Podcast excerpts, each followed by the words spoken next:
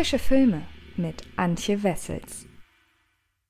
Hallo liebe Freds und herzlich willkommen zu einer neuen Ausgabe des Frische Filme Podcasts. Und passend zur Vergabe der Golden Globes vergangenes Wochenende habe ich hier einen Film für euch, der dort richtig abgesahnt hat, nämlich von vier Nominierungen zwei Awards und damit äh, neben Borat-Anschluss, Moviefilm und Soul mit die meisten Awards eingeheimst hat, nämlich Nomadland, der in der Kategorie Bester Film Drama und in der Kategorie Beste Regie ausgezeichnet wurde. Und ob das gerechtfertigt ist, kann ich insofern vorwegnehmen, als dass ich sagen kann, auf jeden Fall. Und warum? Das verrate ich euch, nachdem ich euch erzählt habe, worum es in Nomadland geht.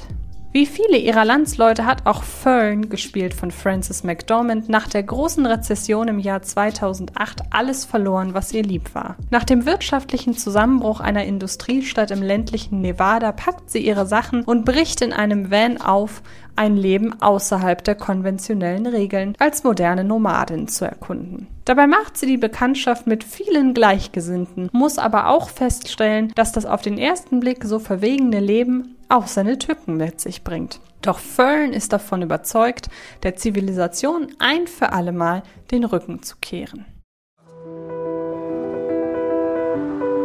Willkommen im Badlands Bar. Das, was die Nomaden machen, haben die Pioniere damals auch gemacht. Das Loch muss größer werden, damit das Seil passt. Fern lebt eine amerikanische Tradition.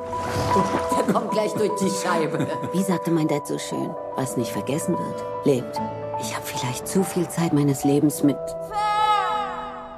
dem Erinnern verbracht.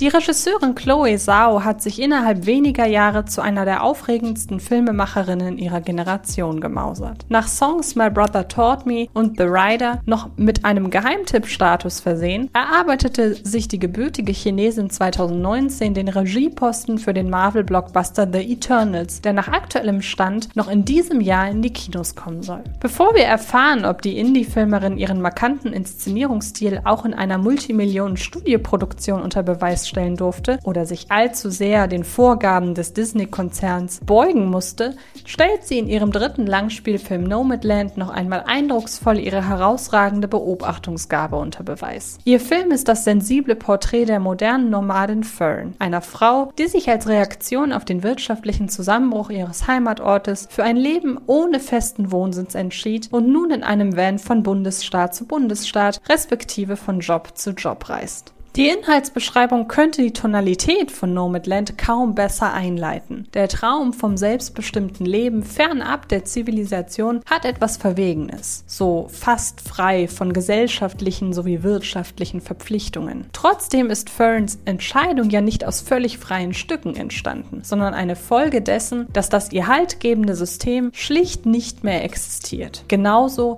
wie die Postleitzahl ihres Heimatortes.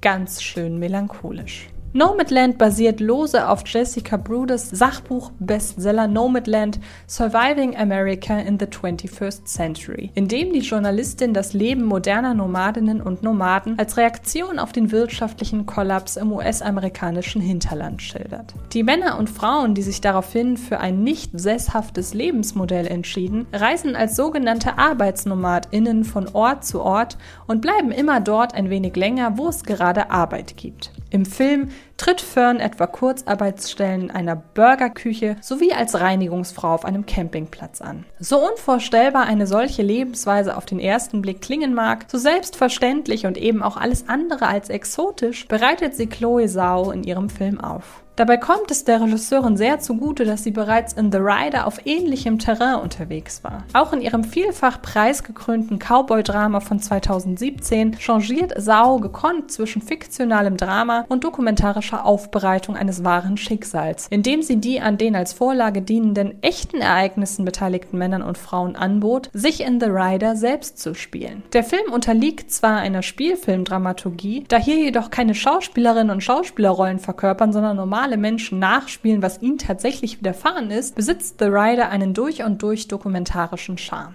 Aus demselben Ansatz zieht Chloe Zhao auch dieses Mal den Reiz aus ihrem Film. Denn auch in Nomadland agieren neben Hauptdarstellerin Frances McDormand vorwiegend LaiendarstellerInnen, die sich selbst verkörpern. Dass im Zentrum des Geschehens eine solch herausragende Charaktermimen wie Frances McDormand steht, hätte unter weniger fähiger Regiehand auch böse daneben gehen können. Schließlich besteht die Gefahr, dass die darstellerisch zwangsläufig wesentlich erfahrene Aktrice sämtliche Blicke auf sich zieht. Denn obwohl sich Nomadland vor allem an Ferns Fersen heftet, gibt doch der Filmtitel vor, worum es eigentlich geht.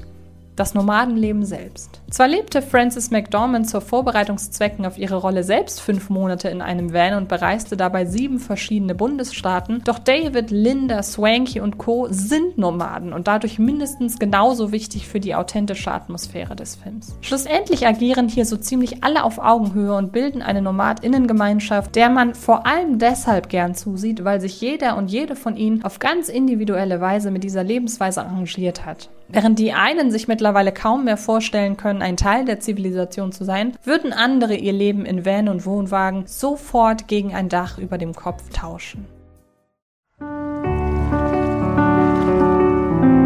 Weißt du, was ich an diesem Leben am meisten liebe?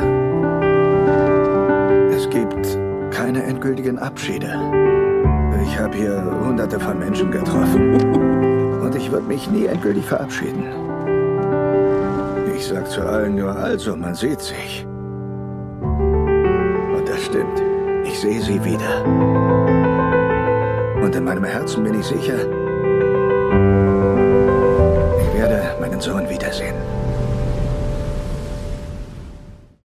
Das Abwägen der Vor- und Nachteile des Nomadenlebens geschieht in Nomadland jedoch nie über plakative Diskussionen mit Pro-Kontra-Charakter, sondern kristallisiert sich aus den Erzählungen der Männer und Frauen heraus, die mal verträumt, mal euphorisch, ein anderes Mal jedoch auch niederschmetternd realistisch ausfallen. Es kann sich daher lohnen, Nomadland mehr als einmal anzuschauen, um die tonalen Schwankungen in den Stimmen der Einzelnen, ihr Verhalten, ihre Gestik und Mimik ganz genau zu studieren. Manchmal ist es nämlich bloß ein beiläufiger Nebensatz, der das Wesen einer Figur bis auf den Knochen freilegt. Doch auch wenn das ein oder andere hier veranschaulichte Schicksal mitunter ziemlich zermürbend sein kann, etwa wenn ein Vater schildert, dass ihn der Tod seines Sohnes indirekt ins Nomadenleben geführt hat, ist Nomadland nie ein pessimistischer Film. Stattdessen nutzt Chloe Sau die positiven Wir machen das Beste aus unserer Situation Gedanken der von ihr porträtierten NomadInnen als tonalen Antrieb für ihren Film. Das bewahrt sie zu gleichen Teilen davor, romantisch, verklärend als auch zu analytisch zu werden. Die Missstände, die Fern in dieses Leben geführt haben, werden zwar nicht beschönigt oder gar unter den Teppich gekehrt, aber es ist nicht Zoes Anspruch, so etwas wie Lösungen zu finden. Stattdessen war es von Anfang an ihr Bestreben, sich einem Teil der US-amerikanischen Gesellschaft zu widmen, dem sich bislang kaum ein Filmschaffender oder eine Filmschaffende angenommen hat. Chloe Saus Stammkameramann Joshua James Richards kleidet Nomadland in eindrucksvoll unverfälschte Bilder, für die er nur in Ausnahmefällen künstliche Lichtquellen nutzte. Umso intensiver wirken die Farbverläufe am Himmel und die schwelgerischen Landschaftspanoramen. Doch nicht nur die offensichtlichen Bildgewalten entwickeln hier eine schier atemberaubende Wucht. Wenn Richards Kamera Fern in einer minutenlangen Einstellung dabei begleitet, wie diese einmal quer über den Campingplatz ihrer Nomadengemeinschaft spaziert, jede ihr über den Weg laufende Person freundlich grüßt und sich für jeden Bewohner und jede Bewohnerin mitsamt ihres Vans ein paar Sekunden der Aufmerksamkeit nimmt, bekommt man auch ganz ohne verbale Erklärungen ein Gespür für die Faszination dieses im wahrsten Sinne des Wortes grenzenlosen Lebens. Kommen wir also zu einem Fazit. Nomadland hätte sehr leicht ein Problemfilm werden können. Doch Chloe Sau arbeitet in ihrem modernen Nomadinnenporträt die Faszination für das nicht sesshafte Leben heraus, ist dabei weder romantisch verklärend noch analytisch nüchtern, sondern im besten Sinne lebensecht. Und nun drücken wir alle die Daumen, dass wir Nomadland tatsächlich ab dem 8. April 2021 in den deutschen Kinos sehen können und haben damit einen der besten Filme des Jahres jetzt schon auf der Uhr. Ich bedanke mich sehr fürs Zuhören, verweise an dieser Stelle noch auf die anderen Podcasts diese Woche. Ich habe nämlich noch über den neuen Disney-Film Raya und der letzte Drache gesprochen und über die neue Tom und Jerry-Verfilmung, also hört da auch ganz gerne rein. Ebenso würde ich mich sehr freuen, wenn ihr mal auf den YouTube-Kanal von Fred Carpet vorbeischaut, denn dort gibt es ein neues Ranking. Ich bin nämlich noch ein weiteres Mal noch tiefer in die weite Welt der Filmtitel eingestiegen und würde mich sehr freuen, wenn ihr da auch mal reinschaut. Noch einmal vielen Dank fürs Zuhören und dann sehen wir uns uns garantiert oder hören uns garantiert irgendwann irgendwo in den nächsten Tagen im Internet. Ich freue mich auf euch. Bis bald. Das war Frische Filme, der Podcast von Fred Carpet.